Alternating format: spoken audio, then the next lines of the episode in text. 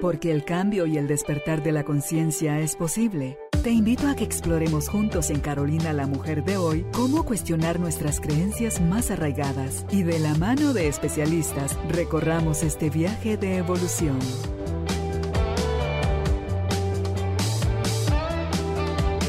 Este episodio llega a ti gracias al apoyo de Cemento Stark. Transforma tu vida, transforma tu casa con Cemento Stark. Bienvenidos. Tribu de Almas Conscientes, qué alegría estar nuevamente con ustedes compartiendo hoy un tema que tocó profundamente mi corazón, como se lo dije yo a la autora. Cuando vi el video que está en YouTube, ya nos contará ella también de ese material. Y le dije en, esa obra, porque para mí eso es una obra, lo que ella hizo, toca con tanta sensibilidad, con tanto respeto y con tanto amor nuestros corazones, que no sensibilizarnos a eso quiere decir que estamos en algún problema. Y hoy tengo la oportunidad de conversar con Sofía Hegel. Ella es autora del libro Los Picassos que Dios pintó para Sofía.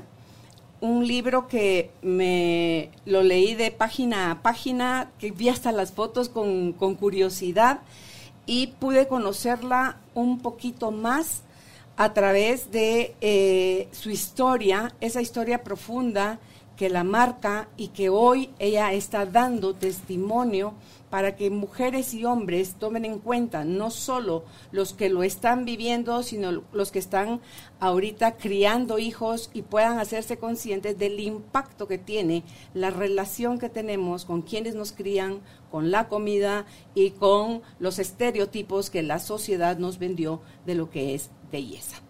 Sofía Hegel, alguien que ha padecido de, eh, padeció de la anorexia y todo su proceso, como ella lo describe también en su libro Infernal, a través de la serie de crisis que tuvo que vivir, salir, caer, volver a salir, volver a caer, volver a salir, hasta que comprendió el propósito que tenía en su vida toda esta terrible enfermedad. Hoy ella está haciendo luz para muchas personas en el mundo con su testimonio. Así que si ustedes están listos, nosotros también. Bienvenidos, bienvenidas, empezamos. Sofi, eh, qué alegre tenerte por acá, eh, después de haber leído ese libro y haberme metido de verdad en tu historia. Y yo decía, no, no voy a sacar conclusiones, voy a preguntarle a Sofía, que Sofía me cuente. Te quería tener yo a mi par cuando estaba leyendo el libro para guardar silencio, para vernos a los ojos, para a lo mejor, yo no sé si tú lloras, yo lloro con mucha facilidad, llorar juntas, no decirnos nada, darnos un abrazo, en fin, creo que tocaste también algunos botones míos porque eh, sin yo tocar, eh, yo no pasé por la delgadez, yo pasé por el subir de peso y cómo tu parte o la mía pueden estar asociados con nuestra relación con mamá y el poder hablar hoy con sin tapujos de todo lo que para ti significó tu proceso es creo yo que va a ser súper sanador para todos los que tengan la oportunidad de ver esta o escuchar esta entrevista. Así que bienvenida. Pues yo muy agradecida de estar acá, de verdad que, es un honor. Hace unos años estuve compartiendo en la radio, eh, estoy en etapa totalmente diferente. Ya el libro pues se materializó finalmente y es solo uno de los tal vez de los Picassos en los que estoy expresando muchas cosas a lo largo de mi vida, pero hay muchos otros medios, proyectos em, y diferentes canales en los que he podido transmitir el mensaje profundo de sí. En esa adversidad completa poder encontrar el mayor el propósito de mi vida y fluir y trabajar y realmente poder hacer todo para que ese propósito se llegue a cumplir aquí en la tierra. Ok, antes de que nos adentremos en lo de tu libro y lo que eh, tomé yo como las partes que me cautivaron mucho, tenemos esta mecánica donde yo te pido por favor que saques un papelito, lo leas y respondas eh, lo que ahí se te pregunta.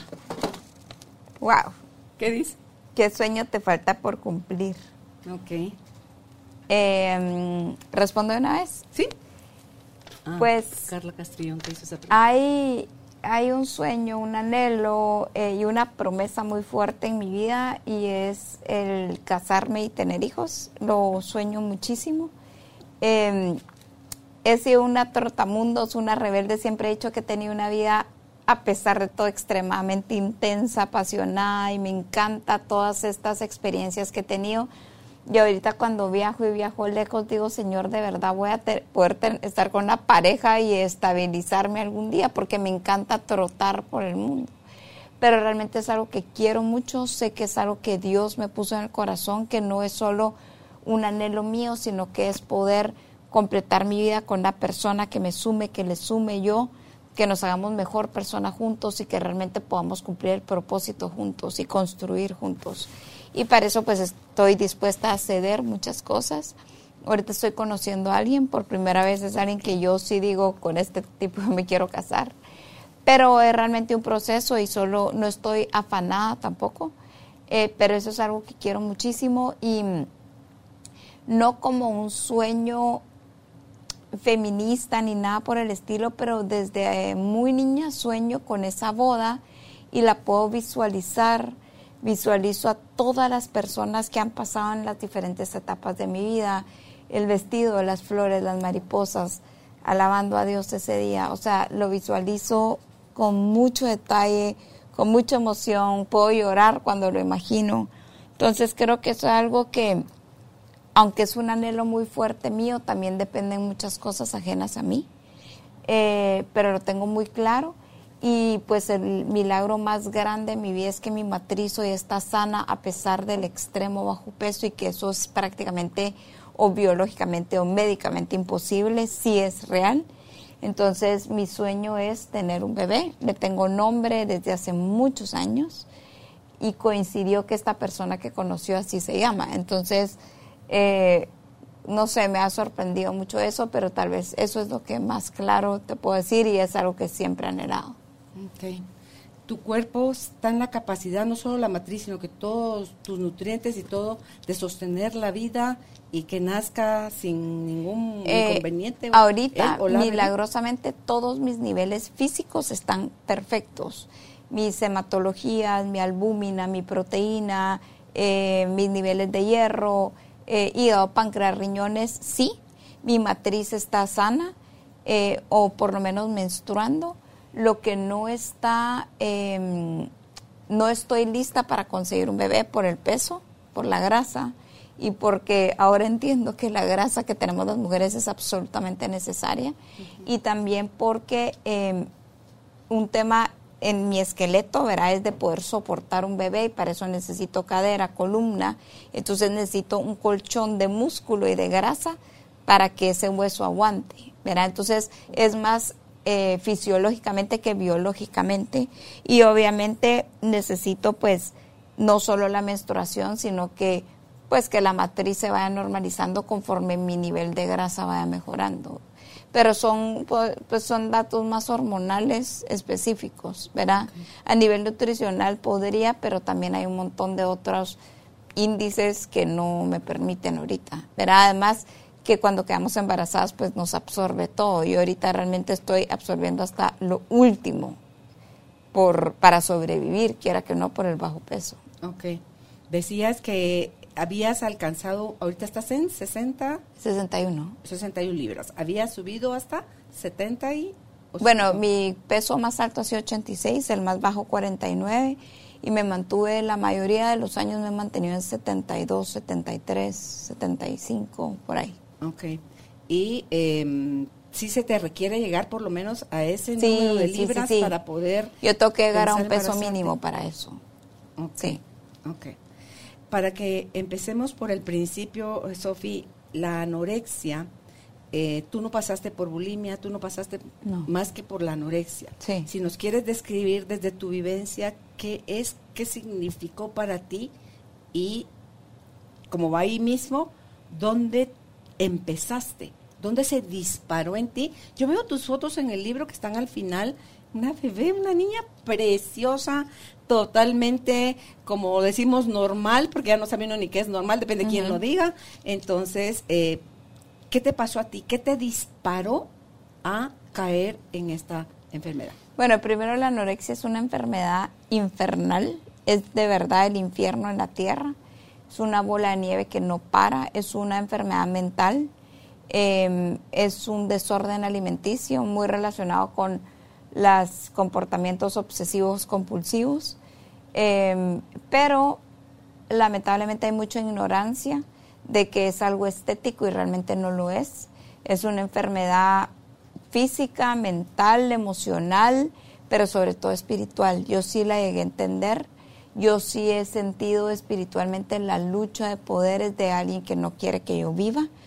A pesar de todo lo malo que pueda haber, creo que hay un Dios vivo, sobrenatural, poderoso, fuerte, más fuerte que cualquier mal y que si no fuera por Él yo no estaría aquí sentada, ni viva, ni respirando y es por Él, para Él, porque en vivo, siento, respiro y es la razón de mi existencia.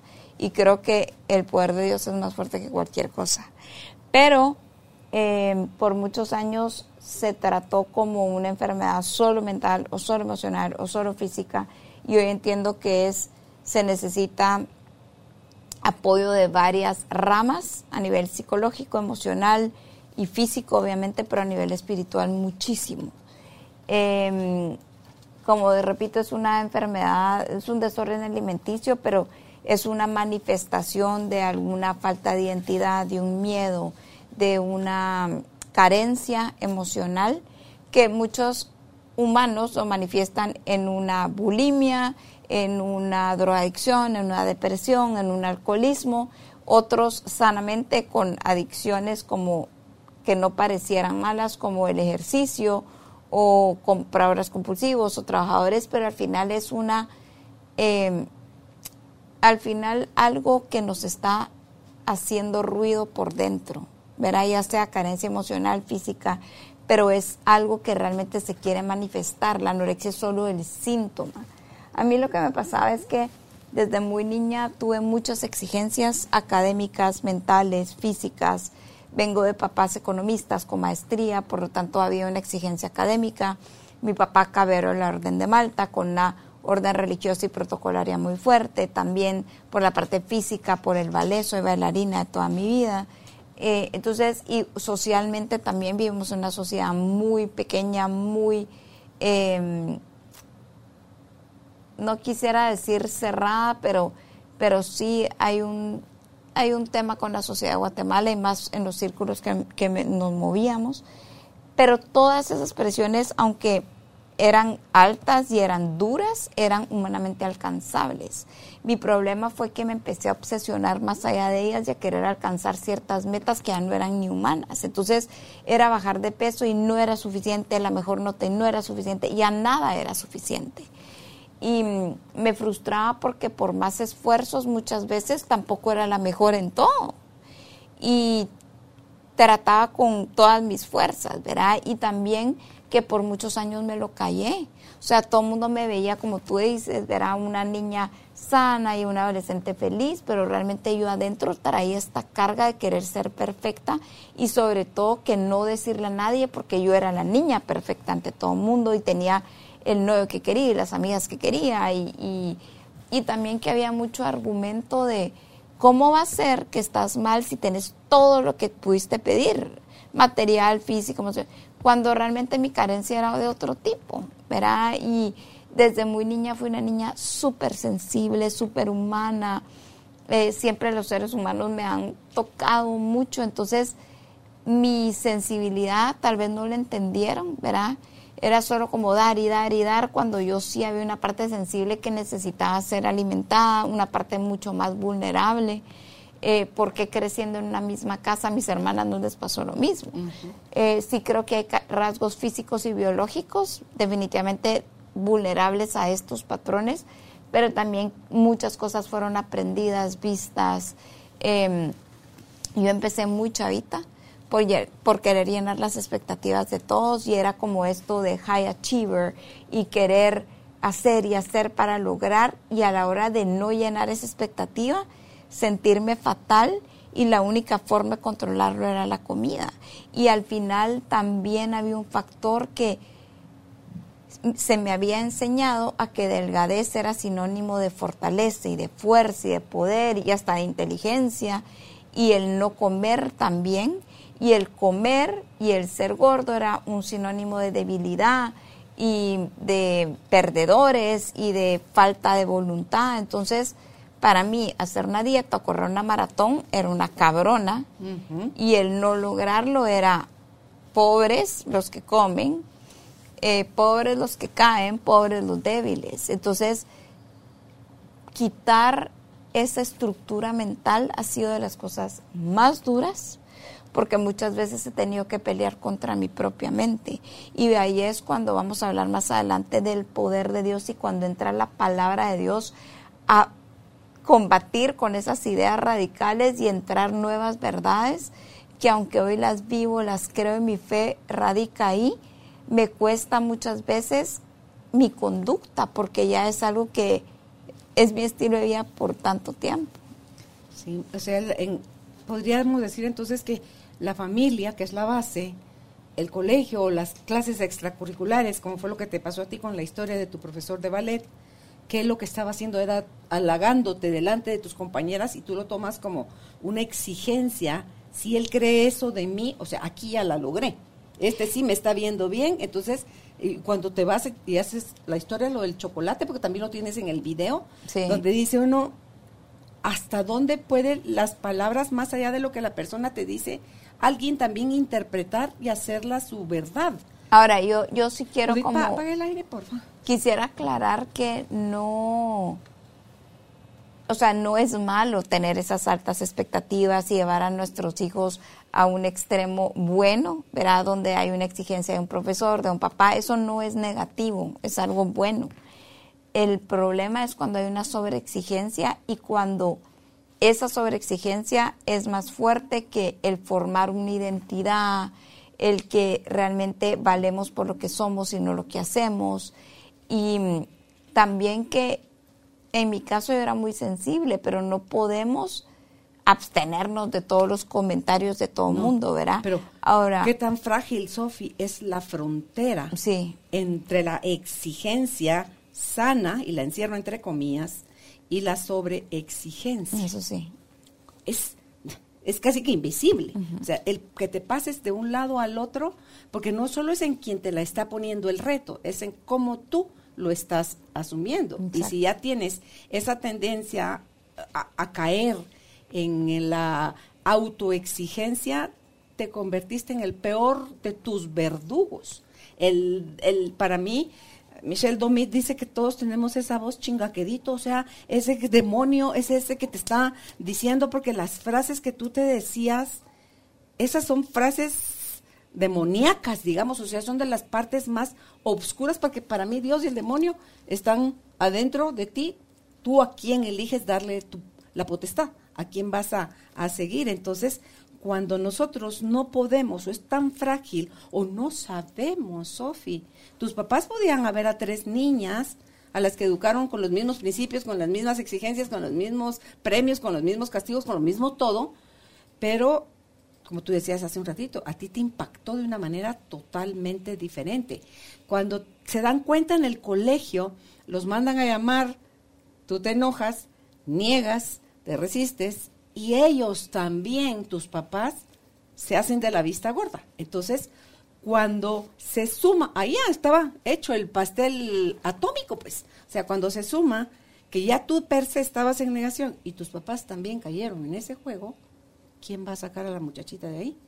Y ella empieza a agarrar todos los trucos, porque si algo te dio Dios fue un cerebro brillante, porque qué barbaridad, todo lo que has sido capaz de, de alcanzar.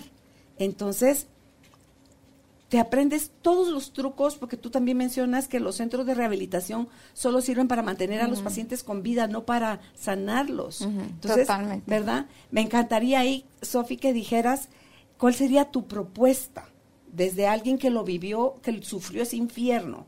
¿Qué está haciendo falta? ¿Qué necesitan la familia, los centros donde los recluyen para ayudarlos para que de verdad funcionen? Bueno, primero la familia es la base. Yo creo que la identidad desde niños de valés por tus recursos internos, tus dones, tus talentos, tu esencia, tu ser es básico. Verá que esos papás los formen con mucho amor, con mucha empatía, con mucha aceptación de que si el niño es sensible, si es más eh, grotesco, no sé, las características que tengan y todos, todos nacemos con dones y talentos espectaculares. Fomentar eso, fomentar mucho el ser y no el hacer. Obviamente, pues tener ciertas expectativas y exigencias a los niños es bueno, pero también los límites muy claros, qué es correcto, qué está incorrecto. En mi casa se dieron muchos valores, pero también había mucha inconsistencia de muchos mensajes diferentes, ¿verdad? Eh, pero, a ti lo sentías ambivalente. Sí, me sentía muy ambivalente. Pero quiera que no, la identidad desde niños y en mi caso yo sí fomento mucho la parte espiritual. Yo soy muy tolerante, respeto las creencias de todo el mundo, pero en mi caso yo soy cristocéntrica. El hecho de creer en Jesús, en Dios, me ha dado una identidad, una claridad de qué está bien y qué está mal, una conexión con Él, una capacidad de decir, bueno, hasta aquí sí, hasta aquí no, como ciertos límites, ciertos, em, no sé, mucha, mucha parte de toda la parte moral, ver ahí esa es la formación espiritual que yo sí fomento mucho, sea en lo que sea que los papás lo formen, yo mi recomendación es ser cristocéntrica, esos principios bíblicos, que es la única verdad por la que ahora rijo mi vida. Eso primero. Y luego en cuanto a los centros, yo no estuve en ninguno que valdría la pena. Los gringos tienen una parte muy buena que son sus metodologías y todo eso, pero no hay una parte emocional o espiritual a diferencia de los centros en México, que hay una parte eh, espiritual y emocional, pero era una rigidez y una cantidad de obsesiones que nos obsesionaron más. Y en España, o sea, me salvaron la vida, estoy súper agradecida, fue una metodología muy dura, pero yo estaba dispuesta. Entonces también depende mucho del, de la etapa del paciente, de la disponibilidad del paciente, de qué tan abierto está y qué tanto quiere salir adelante cualquier modalidad puede servir si uno quiere salir adelante. Pero sí he entendido que se necesita un equipo multidisciplinario, psiquiátrico, psicológico, médico y nutricional. La parte espiritual fuertísima y también creo que en los centros tiene que haber una claridad de en qué etapa están, si en la etapa de negación, en la etapa vulnerable, en la etapa de ambivalencia, en la etapa de ya de lucha de querer salir y también tiene que haber mucho amor, mucha comprensión, mucha paciencia aparte de los terapeutas. Yo cuando lancé el libro, bueno, desde que empecé a dar testimonio hace muchos años, gente me empezó a pedir ayuda y ayuda y ayuda.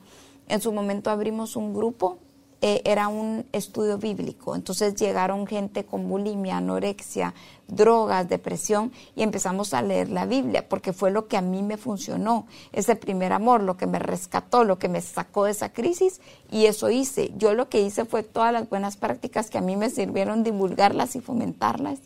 Luego vino una parte muy creativa mía de crear y crear procesos y sistemas y creaciones y eso me ayudó mucho y fomento mucho eso, el proceso creativo del ser humano, poder sanar a través de ese. Y luego cuando lancé el libro, lo que me pasó fue que muchos hombres y mujeres llegaron a mí. Y el libro no se volvió un, un, testimonial solo para mujeres, se volvió un libro de testimonio de esperanza donde me buscaron muchas personas y sobre todo empresas. Y eh, ahorita llevo más de 37 empresas dando el testimonio y de ahí salieron muchísimas personas con desorden alimenticio en la sociedad. Estuve en más de 46 medios de comunicación, entonces de la radio, de la tele, de todos los lugares donde fui, físico o digital, salían más personas, más personas y yo ya llegó un momento que no las podía ayudar. Recuerda, este episodio llega a ti gracias al apoyo de Cemento Stark Mejora tu espacio interior, así como tu espacio exterior. Remodela tu hogar con cemento Stark. Mira qué interesante, son muchos factores y dentro de todos estos lugares y espacios a donde fuiste a dar tu testimonio, ¿te invitaron de algún centro de rehabilitación de aquí de Guatemala como para decir, mire Sofía, deje de estarnos, eh, o, o, Sofía, usted que ya lo vivió, porque no sé, como que faltaría tal vez ahí ese... Bueno, lo que, lo que pasa es que yo estuve fuera porque aquí no hay ayuda, absolutamente nada. Entendí Entonces, les dijeron a tus papás, busquen dónde porque aquí no podemos hacer nada por ello. La verdad es que mis médicos y, y, todos los que por los que he pasado no me han dicho nada. Lo que sí es que me han invitado mucho de la unidad de la Facultad de Medicina y Psiquiatría de la Marro, de muchas escuelas de nutrición, muchísimas, eh, de muchas universidades, de muchos colegios y lo han aceptado y recibido muy bien porque dado un enfoque no solo de un llamado a ellos, lo han tomado súper bien, especialmente a la doctora Roxana, que es la, una de las catedráticas en la UFM, es un genio y me ha invitado y ha tenido la apertura y los alumnos se han sensibilizado de una forma increíble y yo he invitado a mi nutricionista a acompañarme porque a raíz del lanzamiento del libro, como tanta gente pidió ayuda, esta chava estaba creando el primer centro de desórdenes alimenticios en Guatemala. Y ella entendió cómo funcionaba, se especializó fuera, es una mujer muy humana, muy sensible, con la cantidad de dones hicimos un clic increíble.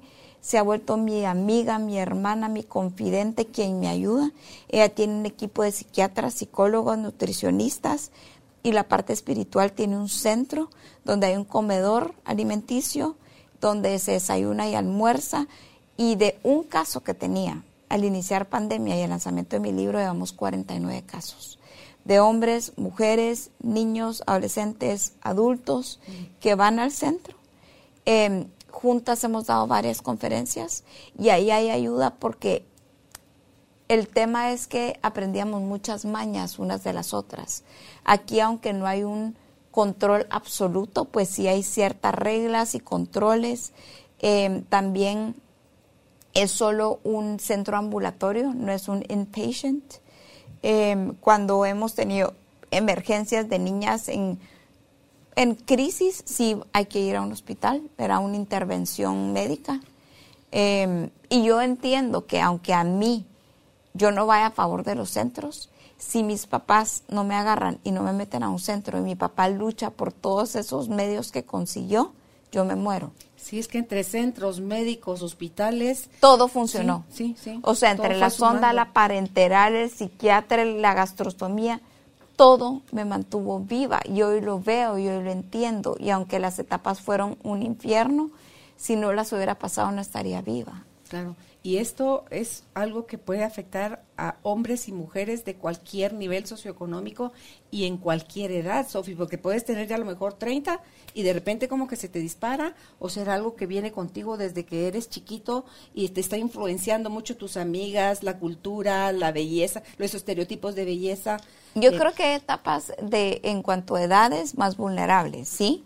Cuando eres chiquito en la etapa de desarrollo, diría yo, adolescencia. Esa, parte, cuando cuentas en el libro, ¿cómo a ti te, te hizo harakiri, digamos, en tu mente el, el desarrollo? Porque ahí te sentiste totalmente impotente porque tu cuerpo estaba desarrollando, sale busto, salen curvas, salen carne, sale, o sea, se transforma y ahí tú no tenías el control. Exacto. ¿Sientes enloquecer? ¿Cómo vives eso, Sofía? Habían, en esa etapa hubieron muchos cambios en mi vida vino el cambio de un cargo de mis papás a nivel profesional mucho más exigente. Mi mamá quedó embarazada, nos cambiamos de casa, eh, yo entré a secundaria y empiezan los cambios fisiológicos de niña a mujer y todos los cambios eran ajenos a mí. Yo no podía tener la profesión de mis papás, no podía hacer el cambio, de tener el cambio de casa, eh, el seguir creciendo y entrar a la adolescencia, los cambios hormonales, los cambios físicos, eh, que la sociedad obviamente yo no me iba a mover en piñata, sino que ya entraba una etapa de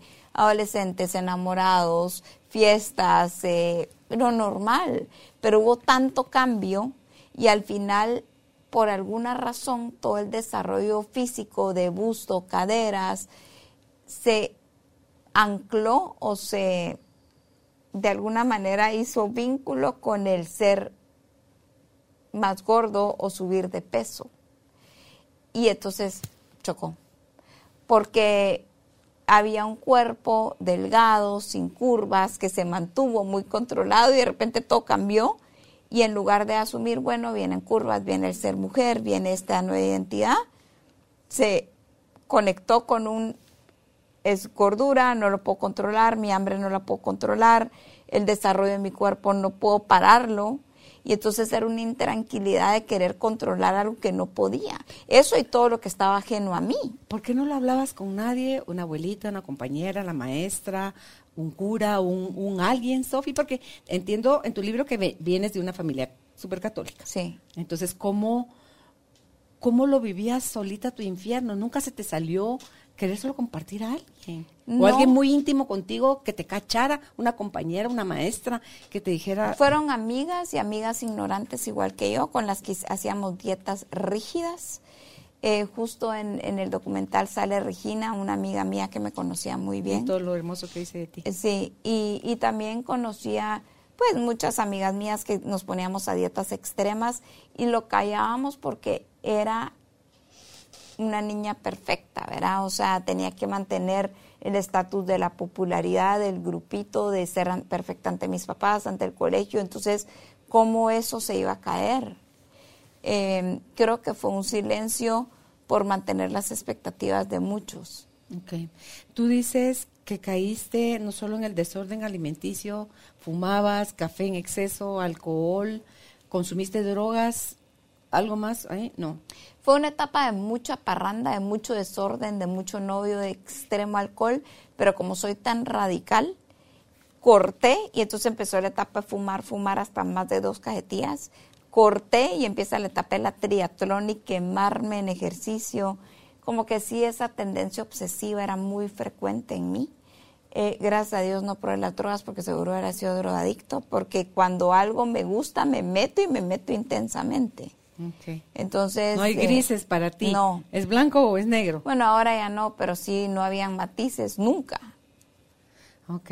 Tú dices en el libro que no te querías morir. No. Pero extrañamente tu comportamiento decía todo lo contrario, porque te estabas suicidando lentamente. Cuando las palabras, por ejemplo, de, de, varios de tus amigos, y me llamó la atención de una de ellas, que a ella no la mencionaste, que también mm. fue un Picasso, que la mencionaste como que era alguien que no era tan amiga tuya. Sí, y que llegó al hospital. Cuando llega a verme al hospital. sí, y, y ¿cómo se llama? Te, te pareció así como que, bueno, ya está, ¿qué le pasa, verdad? Pero lo drástico, mira, Sofía, estás mal, te vas a morir.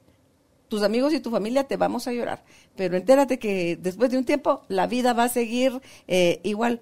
Cuando te, te, como tu amigo Rafa en México te dice también ya, deja, ese estilo de vida que te estás haciendo daño y no me puedo quedar callado. Y todos los que te lo decían, no te, no te hacía despertar un poquito de, estaré mal, o ellos de verdad toda la mara está loca. ¿Cómo? No, sí, sí, o sea, en esas etapas no. Era tanta la obsesión por querer estar delgada y por hundirme que no lo vi. Es más, perdí a un novio que amaba con todo mi corazón y no me di cuenta. Y perdí muchas cosas en ese momento, pero era estaba en la etapa de negación, de, de, de verdad creer que yo era la cabrona por todo esto y cuando estaba mal. Y también algo que dijiste que me rescató es que de toda la patología tuve todos los síntomas, menos que yo de verdad me aferré a la vida, yo no me quería morir. Yo quería vivir intensamente. y obviamente que, que Sofi, tú te estabas matando sin saberlo, te estabas matando. Eh, porque justo en el momento en que si no entran los enfermeros, en, por ejemplo, en Barcelona, ah, te da el termina, te da un infarto y, ahí te quedas. Y así en, cualquier lado, te caes en la calle, nadie te auxilia, te, te ¿cómo se llama? Que te pusieron 98 puntos cuando te abriste la, la, frente, a la pierna. Y, y así con cada cosa, dice uno, Jesús Señor, no sé si lograste en el proceso, Sofi, darte cuenta que las circunstancias suceden están a nuestro servicio y nosotros las elegimos para hundirnos, victimizarnos y lamernos las heridas en la esquina o para hacer algo grande, construir y transformarte, que es lo que tú estás haciendo ahora, por ejemplo.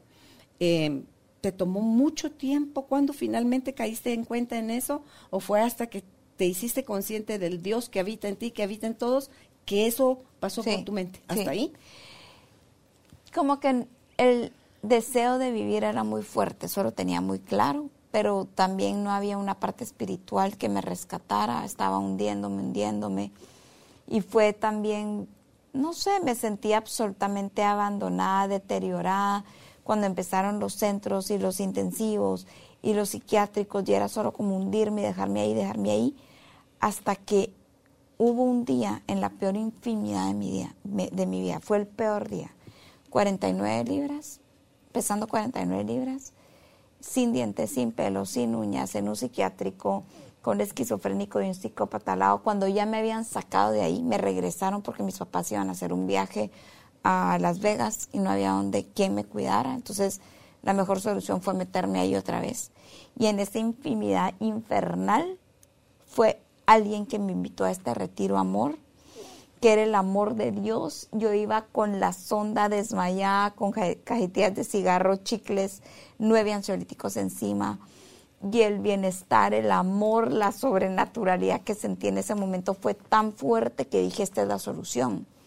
Y entonces vino un cambio radical de, papá, quiero dar el primer bocado de comida ah. y luchemos. Y él fue el que me quitó la sonda y empezar el primer bocado y papá, quiero regresar a la U, papá, quiero regresar al trabajo.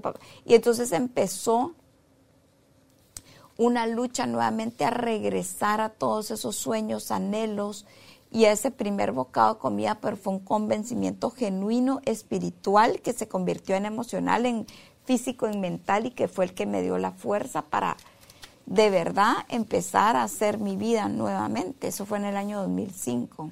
Entiendo que tu papá, ahorita que decía que dijiste papá, eh, tu papá estuvo muchísimo más cercano en todos tus procesos para salir cada vez que te metías en el hoyo que, que tu mamá. Y me llamó aquí la atención cuando tu papá te dice a gritos, son dos momentos diferentes. En uno te grita, lucha, salva tu vida, Sofía, te estás condenando para la eternidad. Y en el otro te dice, Dios te dio una esperanza, Sofía, y tu propósito es grande empezar a luchar por salir adelante. Ya tenés 23 años, movete, salí, luchar, regresé a estudiar.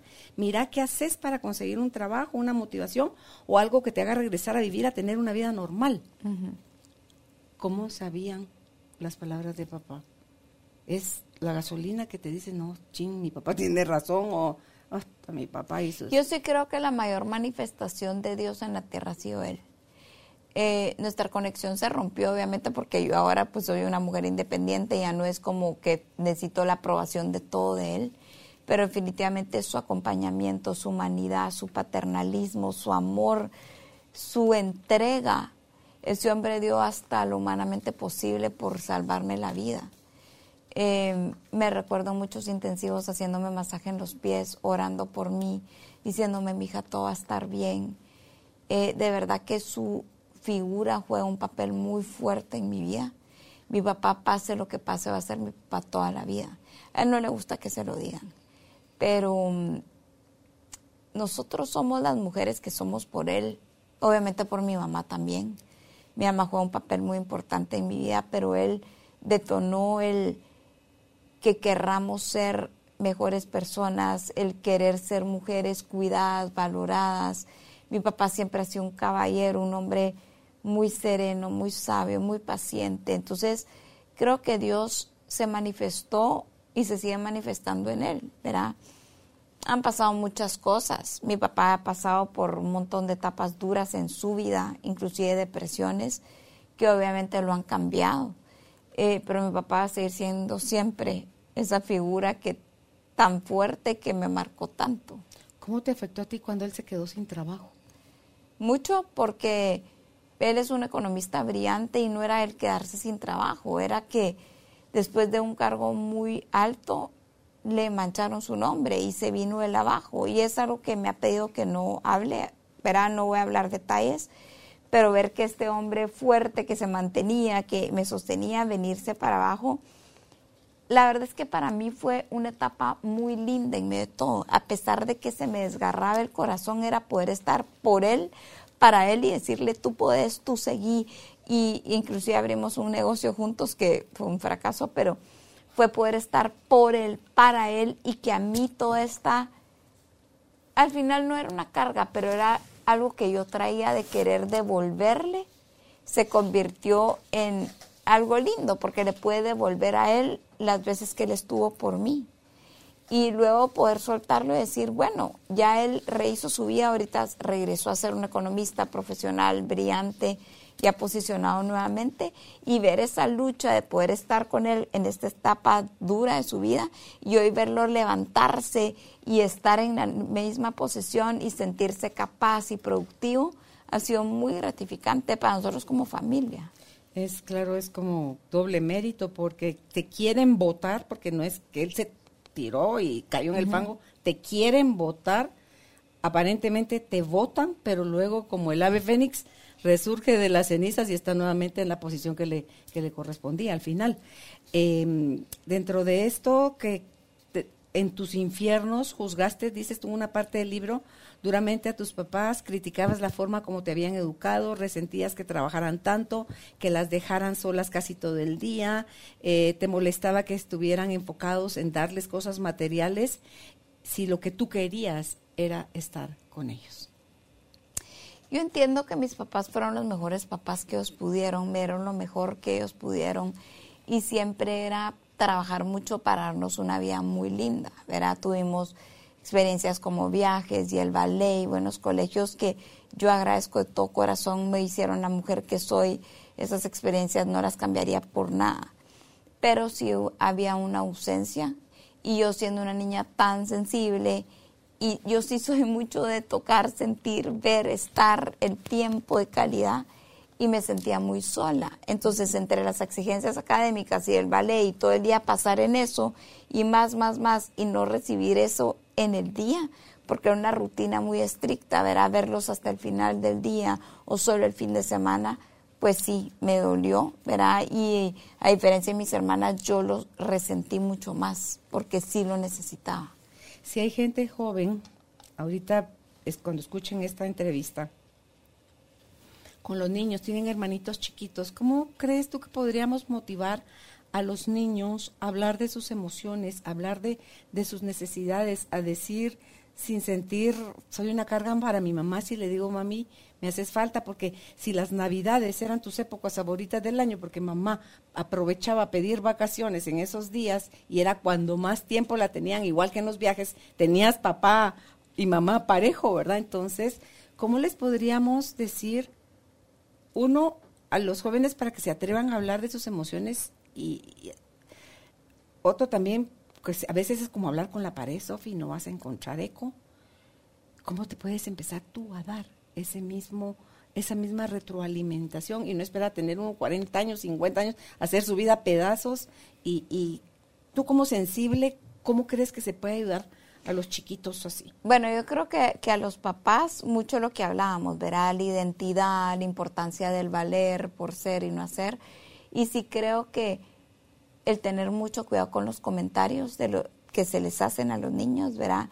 De no juzgarlos, no ser tan duros y de dejarlos fluir, de dejarlos sentir, de dejarlos ser, de dejarlos expresarse. Tal vez eso es lo básico, que puedan expresarse y manifestar lo que sienten, lo que piensan. Eh, y ser muy sensibles ante el mensaje del niño. El niño es lo más auténtico, lo más sensible, lo más puro. Entonces cuando viene un mensaje de Dios viene algo muy fuerte, ¿verdad? Y esa aceptación y esa como confirmación de identidad, de identidad, creo que es muy importante. Y también creo que a lo largo de nuestra vida, pues de niños o adolescentes no tenemos mucha capacidad de decisión, pero sí tenemos que después empezar a formar una identidad en algo fuerte, sólido, que no me va a fallar. Ya no podemos seguir basando nuestra identidad en un marido, en un hijo, en un esposo, en un primo, en una amiga, mucho menos en algo material. Somos tan vulnerables los seres humanos y estamos como tan expuestos a tanto y todos los seres humanos nos van a fallar. Entonces yo sí creo que el poner nuestra seguridad en un ser superior, en un Dios, en un fundamento fuerte, en esa roca es clave, porque eso es lo que nunca falla, nunca cambia, porque todo en la vida puede cambiar, todo es volátil, todo falla, pero eso no. Es totalmente cierto. Para regresar un poco y hablar más de la enfermedad, quienes digan, ¿será que yo tengo eso? No, lo que pasa es que yo de repente me, me exijo o me cuido porque cuánto abarca la negación, ¿verdad? Las etapas, Sofi, de la anorexia. Si nos puedes hablar de esas. Sí, yo sí creo que la mayoría de hombres y mujeres vivimos no tranquilos con el cuerpo. O sea, no entiendo por qué no nos podemos comer un pastel de chocolate en paz y no empezar que la culpa, que la lonja, que me lo comí, que no me lo comí, que la grasa, que las calorías. O sea, eso no es normal. Al final, bíblicamente es los frutos de mi trabajo, yo los voy a disfrutar y es el alimento y la bebida. Dios nos dejó ese placer y el comer es un placer. El tema es que nos han prejuiciado tanto a que la grasa, la no grasa, la keto, la piña, la eh, a la madre. O sea, sí creo que todo en la vida es un equilibrio, siempre y cuando comamos y nos alimentemos con una frecuencia y con unas cantidades, pues todo va a ser un balance al final. Em, también creo que hay mucha porquería química ahora que nos estamos comiendo y consumiendo, pero también no podemos vivir solo de alimento orgánico. El mundo tiene que evolucionar y adaptarse a muchas cosas. Entonces creo que es un equilibrio de todo, em, pero también creo que un detonante es cuando ya de verdad se vuelve una obsesión que no estoy contenta con mi cuerpo, que no estoy tranquila, que todo el día lo pienso, que todo el día estoy pensando en comida, en una estética, en un cuerpo, en cuánto sí o cuánto no, en comparar mucho, en evaluar a las personas por su físico, ahí hay un problema. Cuando yo ya de verdad no estoy en paz con eso y cuando ya mis conductas son obsesivas. De, hay gente que se atiborra los fines de semana de grasa y de un montón de comidas calóricas y el lunes amanece agua y laxantes. Eso definitivamente no es normal. O que viven solo bajo ciertos patrones de ciertos eh, alimentos o bajo un régimen de ejercicio y de alimentos que no pueden vivir sin eso y dependen de eso, tampoco es normal. Y te lo digo porque yo lo he vivido. Hay alimentos y hay conductas que dependo totalmente y ha costado mucho irlas quitando, ¿verdad? Y ser libre ante eso. Entonces, siempre cuando tengamos esa libertad ante la comida, ante la bebida, ante cualquier conducta obsesiva, pues no es un desorden. Pero ya cuando hay un patrón compulsivo, un patrón obsesivo o algo que se repite, sea pensamiento o sea conducta, hay que volar y pedir ayuda rápido. ¿A nivel psicológico o psiquiátrico? Psicológico, psiquiátrico, físico. Muchas veces una depresión puede ser una carencia de, vitamina D, que muchos no sabemos. No precisamente es mi papá, mi mamá, o sea, el ser humano rebusca mucho, se complica mucho, cuando realmente puede ser algo físico. O sea, hágase una metodología y vea qué, está desbalance, qué desbalance químico tiene, pues. Ok. En esto de las conductas, tú mencionabas en el libro el café, el cigarro y el chicle, e incluso fue tu moneda de cambio, tu moneda de sobornar al que te había cachado para que no dijera nada en estos centros de rehabilitación, era el chicle. ¿Por qué el chicle, Sofi? ¿Qué, qué, pasaba con, con Bueno, yo creo que en los centros nos dejan fumar, comer chicle y tanto café porque quita la ansiedad. O sea, es un chicle te quita la ansiedad. Sí, sí, sí, sí, sí. El fumar, el chicle, el cigarro, no a mí, a muchas personas. Pues, si tú ves en los centros y en bueno, las, las personas que no han estado en centro en películas, no sé si han visto que todo el mundo está comiendo chicles, todo el mundo está fumando, tomando café, porque obviamente son, no sé, nos quitan la ansiedad. Entonces para mí fue muy difícil quitarme el cigarro, quitarme el café. Hoy como chicle, pero tengo que ser con límite, o sea, solo puedo cierto número de chicles al día. ¿Ah, de verdad? Sí, sí. Porque... Y no me puedo permitir más, porque entonces no sé cuántos chicles me comería, pues. Es el, es el, como que te quita el nervio el estar. Pues ahorita ya no es tanto la ansiedad, es más como por un tema de después de una comida comerme un dulce o un chicle, ¿verdad? Como para quitarme esa sensación. Ya no es tanto la obsesión, pero pues sí es algo que me gusta y en, en un momento sí lo uso para la ansiedad, ¿verdad? Okay. En cuanto a la comida, ahorita que la mencionas, ¿qué de plano no comes? ¿Qué pudiste ya comer sin sentir esa voz eh, demoníaca en la cabeza diciéndote que no puedes? Bueno, yo, yo no comí nada por año y medio. Nada. Era parenteral tu alimentación. Nada, nada, nada. Entonces, para mí el hecho de comerse una lechuga, un pastel de chocolate ya es un milagro. El milagro más grande es comer la lechuga o el pastel de chocolate por placer y con gusto y con gratitud. Entonces, eh, desayuno, almuerzo y ceno tengo un plan alimenticio, no he llegado ni al mínimo. Em, porque, bueno, muchas cosas, mentalmente y fisiológicamente, pero eh, como prácticamente de todo, no me hace mal nada, pero sí hay ciertas cosas que no como, como carne roja, carne, carne, carne no como hace 24 ¿De años. animal o solo roja? Ninguna, solo lo que sí es pescado. Ok. Eh, no como absolutamente nada de gluten, Ok. eh, o por lo menos evito. Obviamente si algo tiene un poco de consomé o me ofrece una galletita, pues no pasa nada, pero yo no como gluten, ¿verdad? Eso sí hace muchos años. Eh, y luego como prácticamente de todo. La lactosa no me hace muy bien, entonces casi siempre son descremados o deslactosados. Pero fuera de eso, ¿Cantidades, Sofi? Sí, son po- porciones pequeñas dependiendo de qué tipo de comida. Por ejemplo, vegetales sí me gusta comer mucho, mucha, pero por ejemplo, proteínas o mm, eh, granos no, no me cabe mucho, ¿verdad? Pero sí como ciertas porciones. ¿Comes lento? Eh, sí. sí, no como rápido. No como extremadamente lento, pero sí como lento. Como despacio, como a mi ritmo. No me gusta comer rápido, lo detesto. Ok. No ¿Tiene- es algo que va conmigo.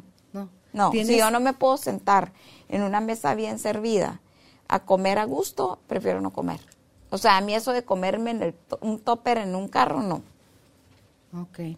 ¿Antojos? ¿Se te antoja algo Sí, alguna vez? sí, sí, ¿Qué- bastante. ¿Qué te gusta? Bueno, me aunque no lo crean, me fascinan los vegetales. Mis cravies son como, me muero por unos brócolis o me encanta la comida asiática, pero también a veces un alfajor, no, una, no, no es alfajor, un macarrón, me encanta. Me encanta tomar bebidas como un té vainillo de cardamomo con leche. Em, pero más que nada me encantan los vegetales y me, me gusta muchísimo salir a lugares agradables. La comida no me importa tanto como el lugar, la, la compañía de la persona con la que esté. Eh, compartir algo, ya sea de tomar o de comer, me gusta muchísimo. ¿Cuántos tiempos de comida tienes al día? Tres. Trato de hacer refacciones, aunque me cuesta mucho, pero tres. Si fuese una Sagrados. refa- si fuese una refa, ¿qué agarrarías? ¿Un cuarterón de No, una si manzana? tengo, si tengo por la nutricionista, puede ser un poco de fruta, un poco de frutos secos. Y cuando dices un poco, es media manzana, Ella me un tiene una porción, pero yo realmente depende, depende cada día. Hubo uno de los lugares donde no había medida y a ti eso te impactó, o sea que les daban así como, como libre y... No, siempre hay medida. O sea, las etapas son con medida y en un momento que es libre, pero la persona ya tiene que estar lista. Ok. De estas amistades que lograste hacer tanto en Barcelona como en... ¿Dónde más estuviste recluida? En Estados Unidos En y en México. México.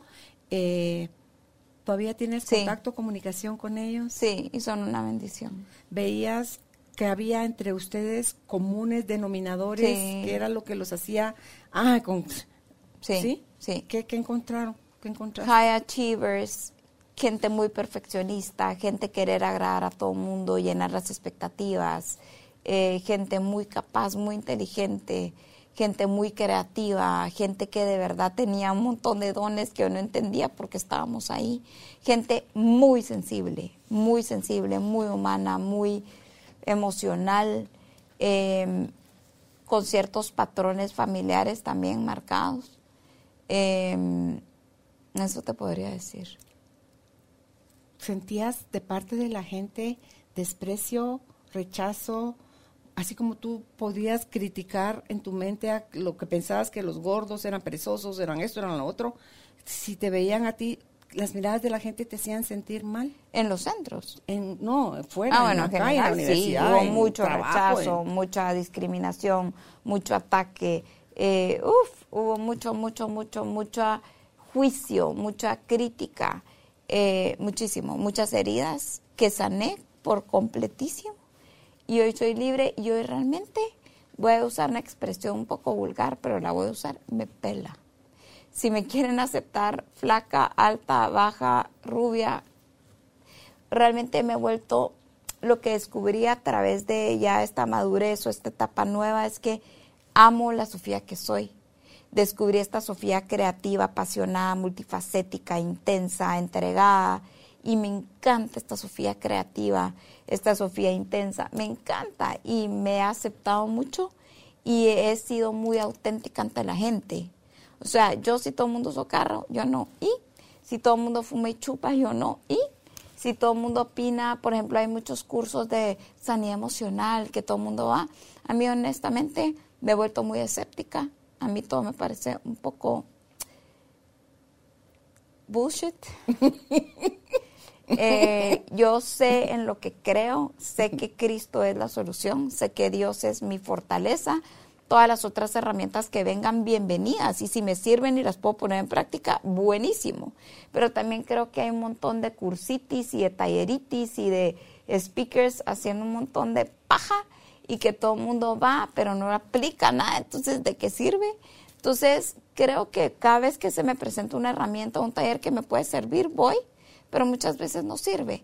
Y es más el estar presente, el conectar con alguien y que de un espacio puedo sacar una conexión y generar una transformación, que es en lo que creo, mucho más que la conferencia que nos dieron.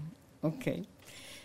Esta gente que estuvo contigo en los diferentes centros, salieron, recayeron? ¿Qué has sabido de ellos? Muchos salieron, eh, muchos recayeron, muchos se mantuvieron toda la vida en la enfermedad, muchos han tenido esos picos. Em, y como te digo, hay de todo. Hay gente que salió por completo, hay gente que se hundió por completo y hay gente que tuvo estos picos. Vi gente morir también. Eh, y hay gente que tuvo estos picos que se ha mantenido toda su vida en esas fluctuaciones, ¿verdad? ¿Crees tú que está es más fácil que cachen al bulímico o al anoréxico, siendo eso, cuando todavía está en su parte al anoréxico. ¿Lo, ¿Lo, cachan más fácil? Sí. ¿Por qué? Porque, Porque el peso baja mucho, el bulímico no. Porque, el bulímico come, socialmente y solo vomita o se purga. Eh, porque el bulímico come en escondidas. El anoréxico no come y todo, todo el mundo se da cuenta. Eh, y porque el deterioro es más evidente en la anorexia que en la bulimia. En la bulimia tarda un poco más en verse los dientes, el hinchazón de la cara, las manos, eh, y obviamente que alguien se dé cuenta que están vomitando. Cuando tú llegaste hinchada, porque ya no estaban, o sea, en tus procesos del cuerpo ya habías tronado, ya retenías agua.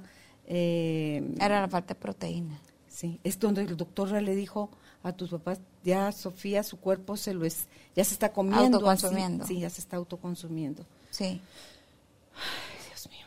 Em, si estás empezando, ¿crees tú que es más fácil recibir la ayuda o entras a esta enfermedad en negación horrible desde el principio? No, yo sí creo que, bueno, se entra en negación por completo. Pero así, ciega negación. Sí. O un poco de negación. No, sí. es que depende. Cada caso es diferente. Eso es algo que quiero aclarar. Cada caso es diferente. Hay patrones parecidos, sí, hay conductas parecidas, sí, pero cada caso es diferente. Eh, hay una etapa de negación muy fuerte, pero no es tanto la etapa de negación, sino que una etapa temprana. Si se agarra una etapa temprana es mucho más fácil de rescatar. Uf, muchísimo.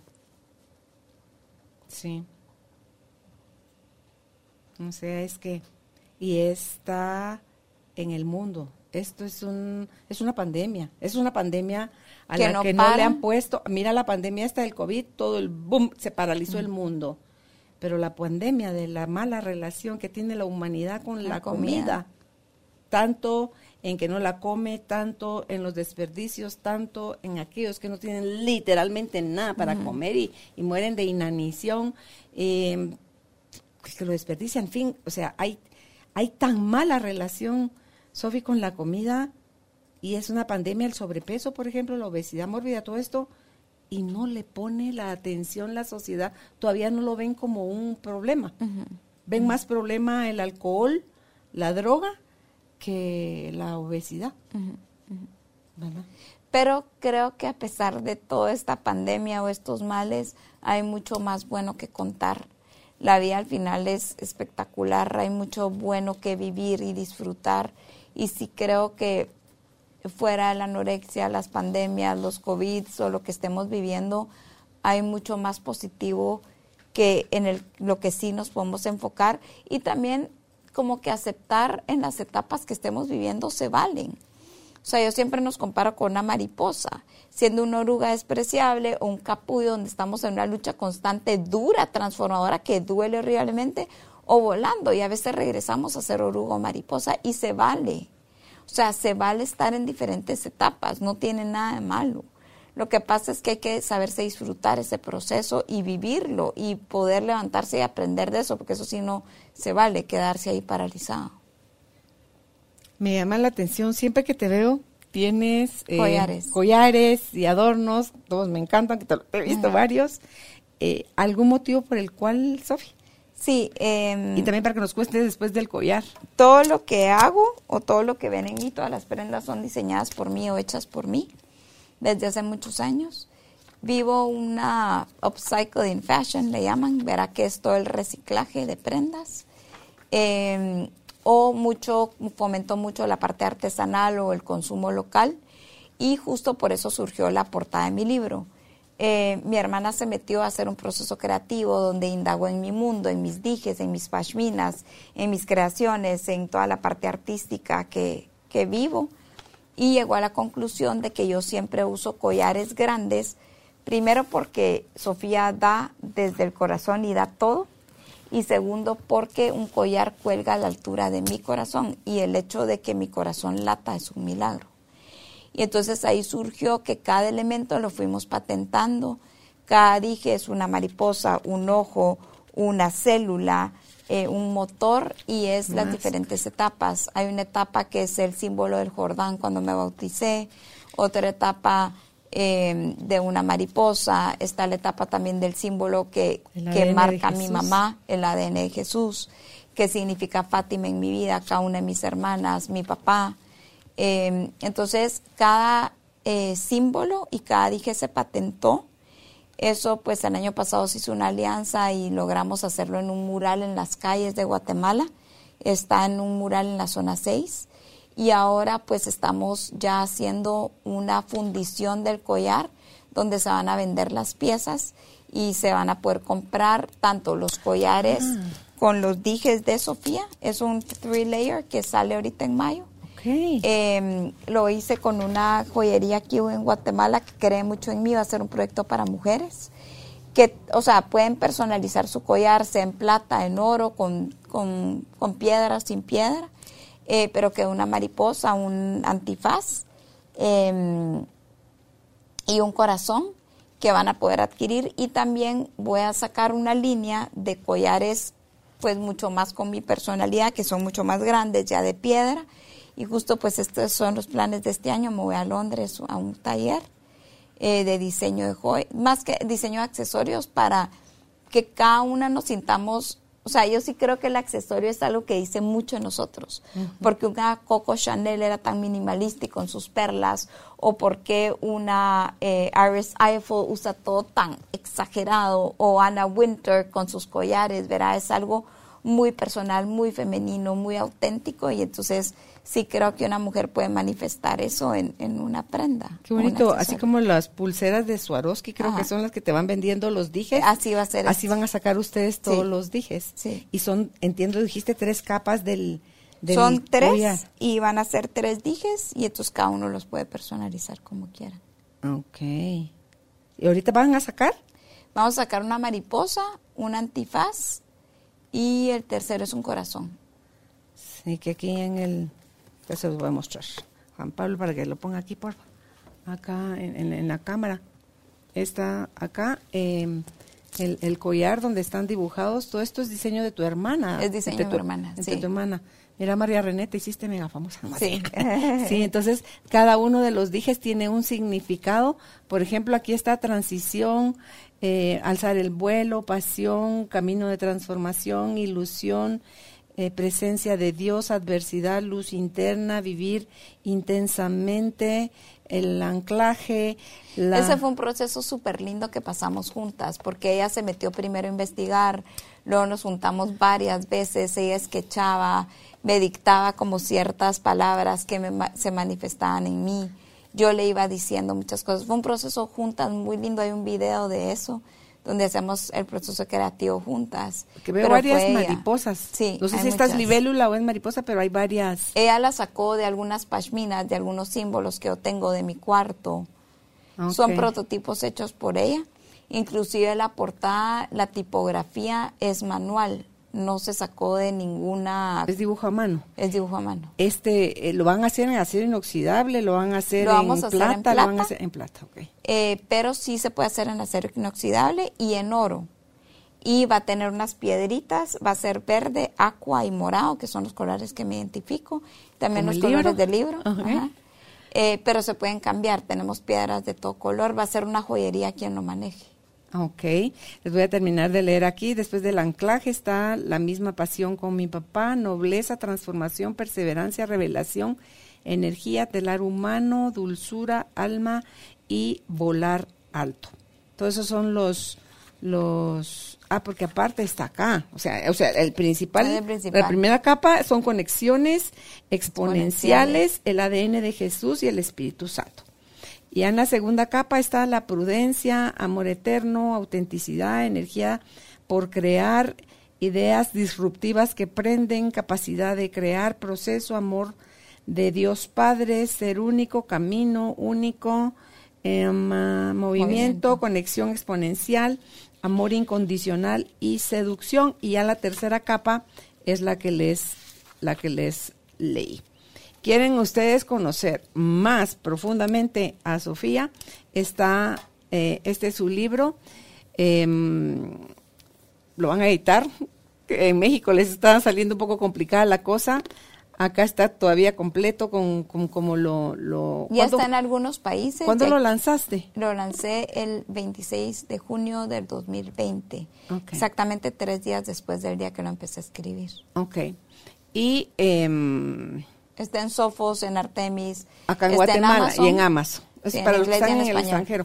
¿Para afuera también está en pasta dura Es- o ahí es pasta...? No, está en pastadura. También en pasta dura.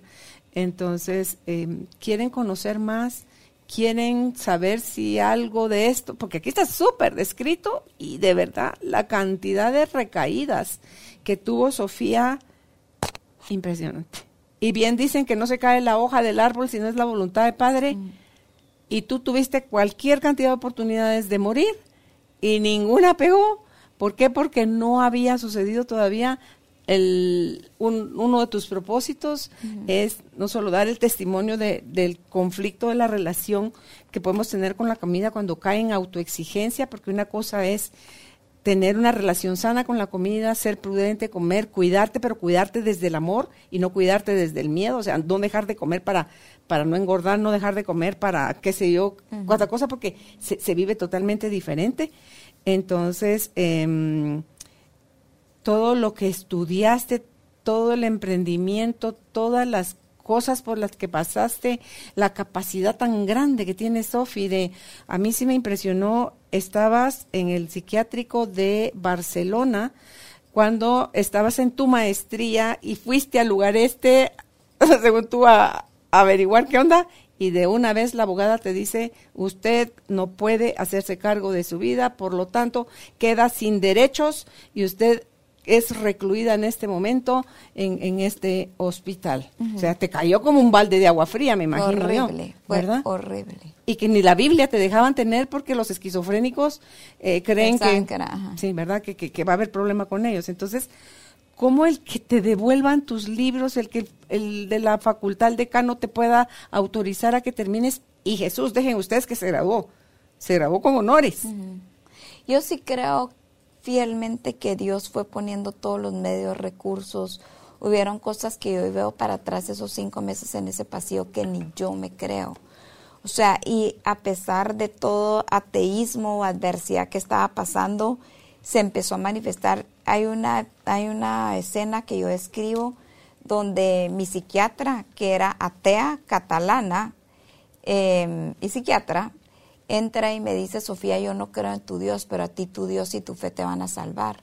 Y sí creo que, sin el creo, definitivamente lo que me ha mantenido viva y por lo que vivo es ese Dios sobrenatural que a pesar de la adversidad, de las 49 libras, del cuerpo colapsado, de los no a las maestrías, del no, no, no puede, Sofía, no puede, no puede, él era más fuerte y entra esta fuerza interna que todavía vivo. O sea, mis 61 libras tengo la energía altísima, todo el día estoy activa, amo lo que hago, tengo una capacidad creativa que ni yo me creo y eso es él viviendo en mí. O sea, no hay otra explicación humana. El hecho que yo estoy viva, respirando, es porque Él es real. Entonces, al final, en medio de todas esas pruebas de que me quitan los libros, de que me quitan la universidad, si Él dijo que yo me iba a graduar con psiquiátrico, sin psiquiatra, con maestría o sin maestría, eso iba a pasar. Y fue como el otro día, justo Claudia Ávila me preguntaba, Sofi, ¿cuál es el mensaje? Y es que ante todo imposible, sí es posible, si Él está. Todo nada, es para posible. Él nada es, para Él nada es imposible. Y sí me dejó en esta tierra. El propósito es dejarme probándole al mundo que ante todo imposible Él es posible. Y sí creo que ahí es cuando se ha manifestado en todo. Y no dudo lo de la pareja y todos los sueños que, que faltan por cumplir, porque he visto con mi puño y letra sueños y metas escritas que hoy las veo cumplidas y tangibles que las estoy viviendo. Ok.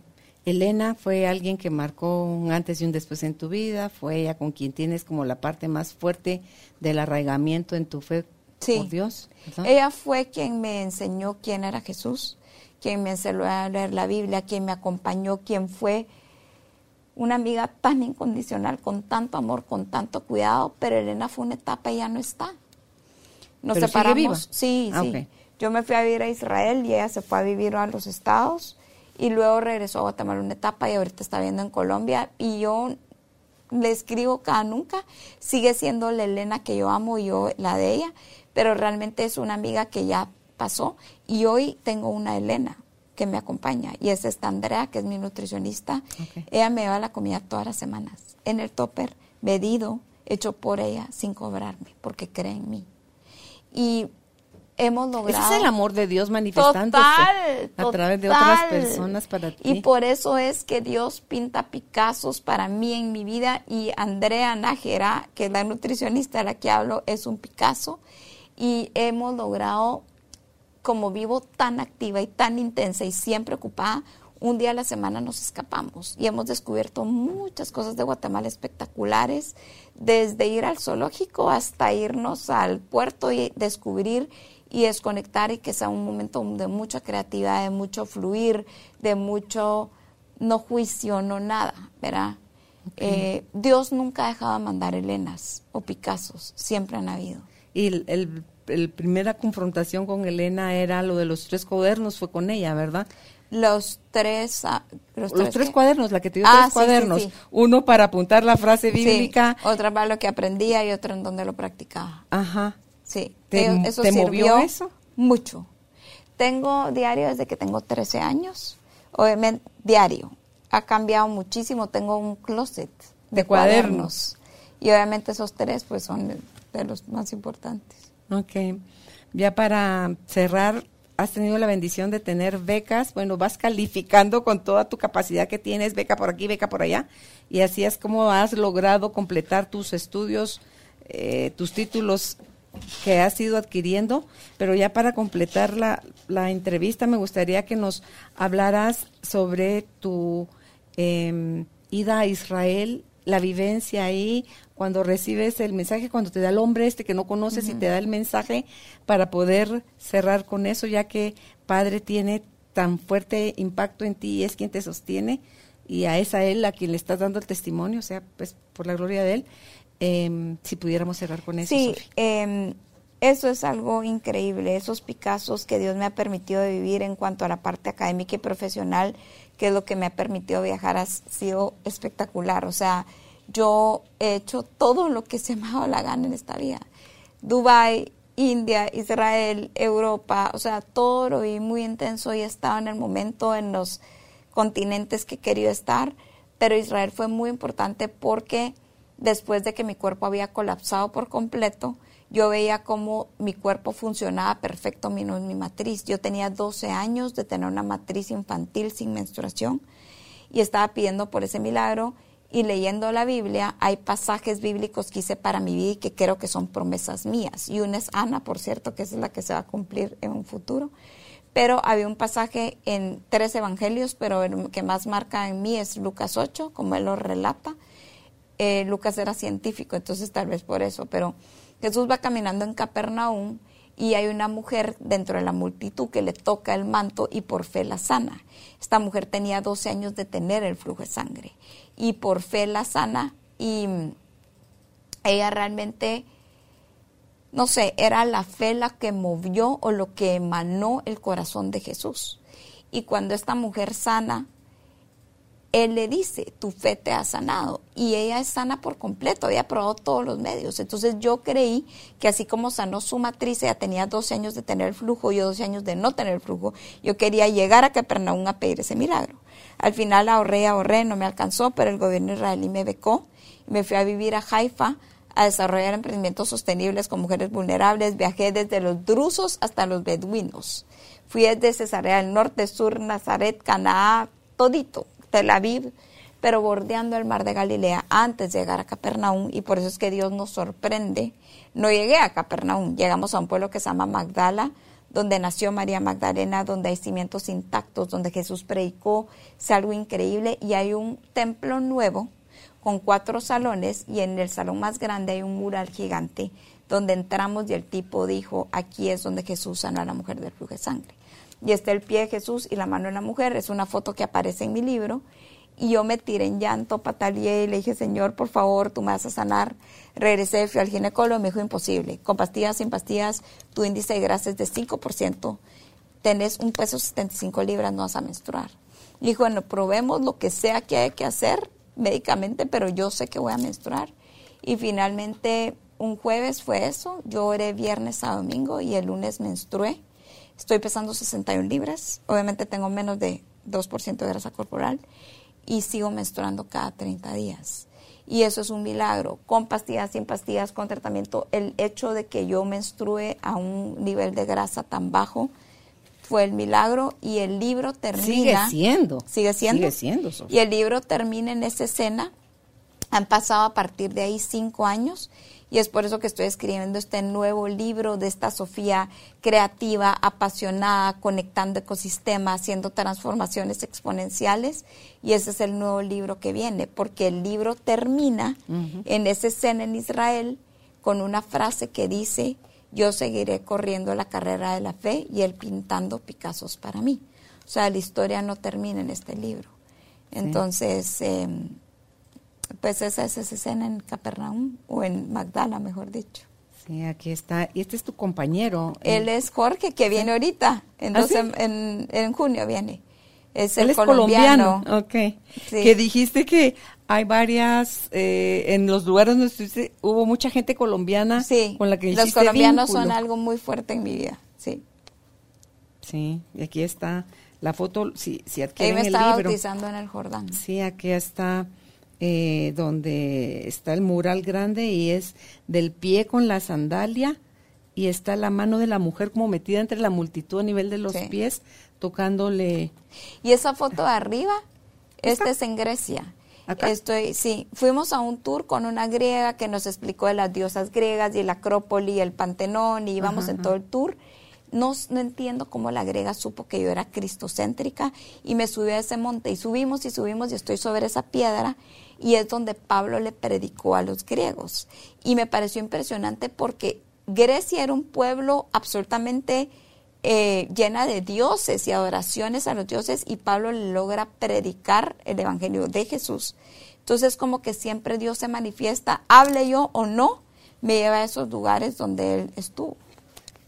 Fátima y Juan Ignacio, lo que representan en tu vida. Dile a la gente quiénes son y qué representan en tu vida. Mi vida, mi esperanza, Juan Ignacio es un motor que no se dio por vencido, fue un niño prematuro que casi se muere y el verlo vivo es como seguirme, es la fuerza que me da cada tarima que yo digo que subo y me subo con toda esa energía.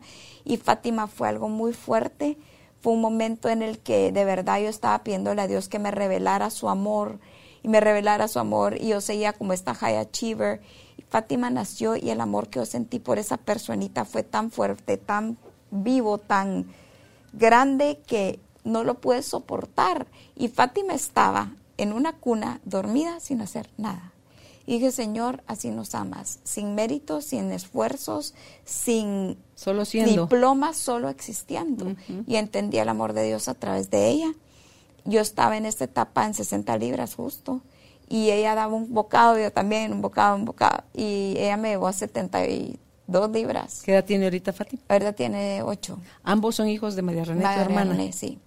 Y son lo más cercano que tengo como hijos. Ayer estuve con ellos y ayer no iba y realmente me llamó a la una de la tarde diciéndome que estaba en la casa de descanso de mis papás y en ese momento dejé todo, tomé un Uber y me fui. O sea, ellos son mucha esperanza y mucha manifestación de lo que es Dios al final. Es una pureza increíble. Llegamos a ti gracias al apoyo de Cemento Stark. Optimiza tu espacio para tu nuevo estilo de vida. Remodela tu hogar con Cemento Stark. Sí, linda esa frase cuando la describes hacia ella. Fátima me enseñó que el amor divino no se gana, solo se recibe. Y con errores y con defectos y con carencias que nosotros queremos ponernos a nosotros mismos, Él no lo ve, eso solo está en nuestra loca mente, y Él solo porque somos, es que estamos hechos a su imagen y semejanza, solo por ser sus hijos amados ya es suficiente para, para que nos ame. Sí. Pues hermoso, Sofi. Gracias por, gracias por el libro, por compartirlo. Lo leí de principio a fin todas las, las fotos y también eh, me, las, me las disfruté viéndolas.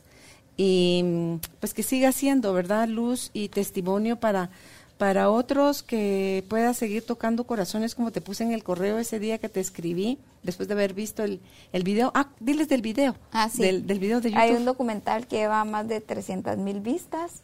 Eh, yo te lo voy a pasar para que lo podamos postear el link directo. Ah. Está en YouTube, se llama Los Picassos que Dios pintó para Sofía. Y a través de arte y bailarines y yo que también salgo ahí personificada, eh, es una explicación muy linda de cómo Dios se ha manifestado pintando Picassos para mí. el pedazo donde estás tú y estás también como de Sí, la estoy muerte. de mala y buena. Sí, que te estás diciendo cosas. Sí. Ay, Dios mío, sí, tremendo. O sea, es, es, es un lindo testimonio, no se lo pierdan, lo pueden ver de manera gratuita Sí. ahí en, en YouTube, acá abajo, en la descripción de esta entrevista van a encontrar el link donde lo pueden accesar.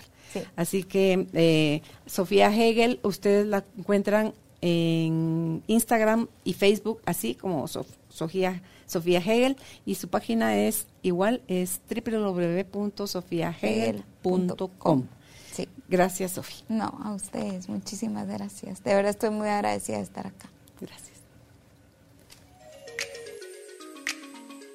Gracias por ser parte de esta tribu de almas conscientes. Recuerda visitar nuestra página web carolinalamujerdehoy.com.gt para más información de estos temas y de nuestros invitados. Tenemos más programas, blog, libros, talleres, tienda en línea y material exclusivo para quienes se suscriban. Encuéntranos en redes sociales como Carolina la Mujer de Hoy.